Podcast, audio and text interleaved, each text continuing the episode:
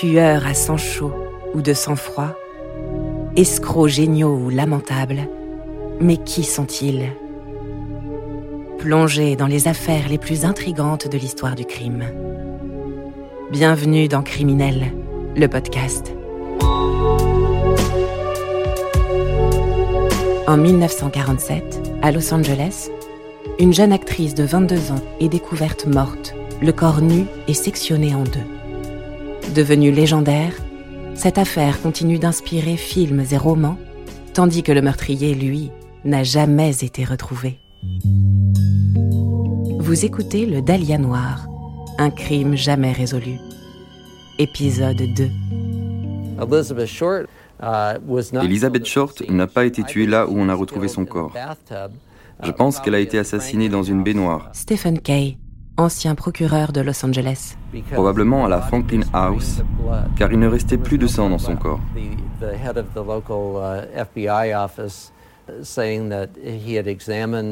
Les spécialistes du FBI avaient examiné la dépouille et ils avaient dit que c'était impossible que quelqu'un d'autre qu'un chirurgien ait pu découper son corps. La dissection était très propre.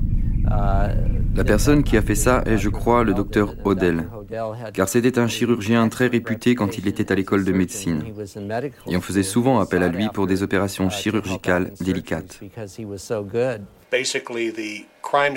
La scène du crime montre le travail d'un sadique. Stephen Kay, ancien procureur de Los Angeles. Mon père a déposé soigneusement le corps d'Elizabeth Short à cet endroit, avec les bras au-dessus de sa tête. Le corps a été sectionné en deux au niveau de la taille afin de reproduire une des œuvres les plus connues de Man Ray, le Minotaure, le tronc d'une femme qui posait pour la photo. Figure du surréalisme, Man Ray se met à l'âge de 20 ans au dessin et à la peinture. De 1945 à 49, Man est de toutes les soirées à la Southern House, ces fêtes pendant lesquelles on trouve à profusion cocktails, filles faciles et cocaïne. L'influence de Man Ray sur George Odell est incontestable, car malgré toutes ses réussites professionnelles, au fond de lui-même, George Odell rêvait d'être un artiste. Son corps a été déposé de cette manière pour une raison précise. Stephen Kay. Et je n'ai jamais entendu une meilleure explication que celle de Steve au sujet de l'amitié que son père entretenait avec Man Ray. Il y a une autre photo connue de Man Ray, Les Amoureux, où une bouche est suspendue au-dessus de l'horizon. Mon père, en fait, a soigneusement découpé la bouche d'Elizabeth Short, des commissures jusqu'aux oreilles, comme pour reproduire cette fameuse photo. Oui, je pense que c'est vrai. Le docteur Odell a voulu impressionner Man Ray en tuant Elizabeth Short et en déposant son corps ainsi, afin de ressembler à deux de ses œuvres. Oui, je crois que c'est vrai. Il y a des choses intéressantes dans le passé du docteur Odell. La mère de Steve disait qu'il avait une attirance incroyable pour le sang. On sait également qu'il avait dit à une de ses maîtresses qu'à chaque fois qu'il fumait du hashish, elle devait l'enfermer dans la salle de bain car il pouvait faire des choses horribles.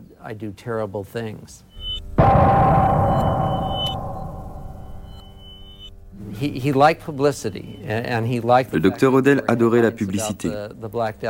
Il aimait le fait qu'il y ait des gros titres dans la presse autour de l'affaire du Dahlia Noir. Mais après quelques semaines, les articles sont devenus plus rares. Alors, il a appelé le rédacteur en chef, M. Richardson, et il a dit qu'il pourrait lui donner un coup de main puisque le journal manquait d'informations.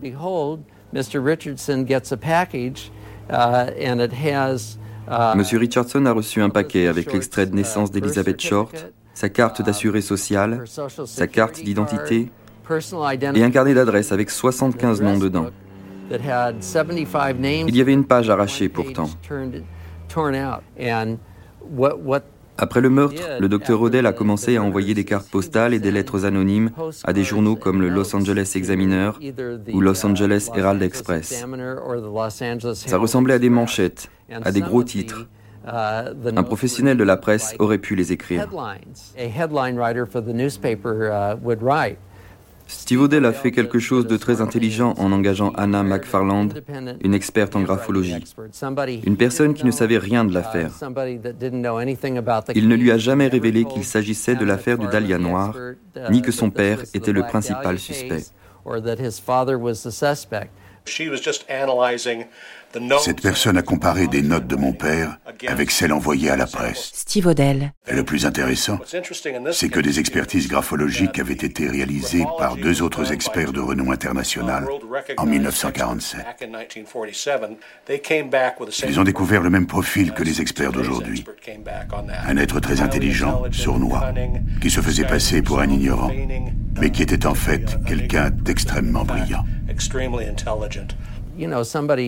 Uh, Quelqu'un de familier comme un enfant qui connaît l'écriture de son père uh, ou un expert en graphologie est capable de percer cet artifice. Uh, L'expert a affirmé que quatre ou cinq de ces lettres anonymes avaient été écrites par la même personne, c'est-à-dire George Odell. Aucun autre expert en graphologie n'a déclaré que ces notes n'ont pas été écrites par George Odell. Ça fait trois ans déjà, et personne n'a démenti ces faits. Beaucoup de pièces à conviction ont la même valeur juridique qu'elles avaient il y a 50 ans. Contrairement à ce qu'affirme Steve Odell, un certain nombre d'experts ne partagent pas ces conclusions graphologiques. Fin mars 1950, le docteur George Odell abandonne Situation Femmes et Enfants et quitte l'Amérique pour Hawaï, puis l'Asie. Il y bourlingue avant de se fixer à Manille, aux Philippines. Il ne devait plus remettre les pieds aux États-Unis pendant près d'un demi-siècle. Oh, Je pense que le docteur Odell a quitté le pays parce qu'il craignait le bureau du district attorney, du procureur. Nous savons maintenant qu'il était le suspect numéro un dans l'affaire du Dahlia Noir. Le bureau du district attorney avait placé la Franklin House sous surveillance et l'avait mis sur écoute. En fait, la police était sur le point de l'arrêter pour ce crime.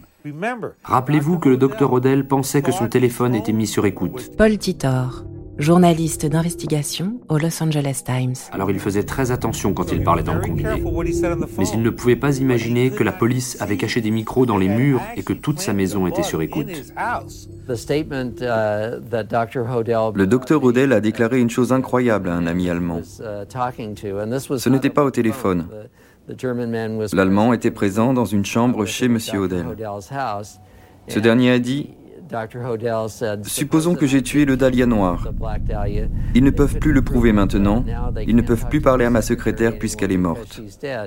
Est-ce que vous pouvez imaginer un innocent faisant une déclaration pareille? Cette déclaration est celle d'un coupable. Dans un autre enregistrement, on entend une femme crier. On lui arrache le téléphone puisqu'elle a essayé d'appeler la police et en raccroche. Quelques minutes plus tard, elle est en train de crier et ensuite on entend des bruits de quelqu'un qui creuse un trou. Paul Titor.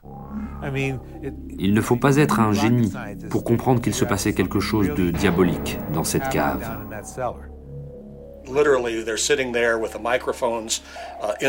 La police est en train de faire des enregistrements avec un micro dissimulé dans le mur de la Franklin House. Une personne qui vient voir mon père lui dit de s'échapper. Uh, il s'en va juste comme ça, il disparaît. Uh, Personne ne sait où il se trouve. Il y a des rumeurs qui disent qu'il pourrait être en Asie, ou peut-être au Mexique.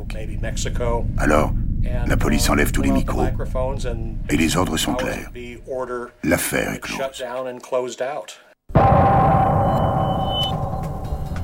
Du haut en bas de l'échelle administrative, un seul mot règne sur le Los Angeles d'après-guerre, corruption.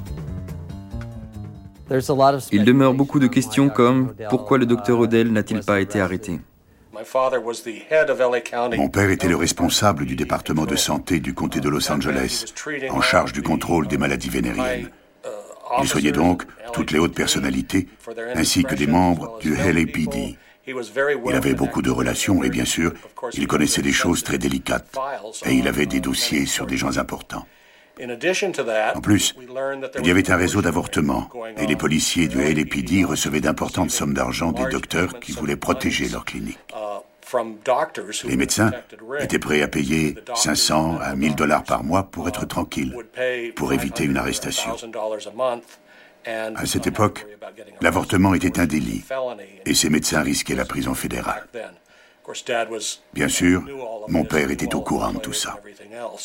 Le réseau clandestin d'avortement est une des clés pour comprendre cette affaire. C'est ce qui a donné au Dr Odell du pouvoir et des relations avec des flics importants, des politiciens influents. Et ça explique pourquoi ils ne l'ont pas arrêté quand ils ont su qu'il était l'assassin. Le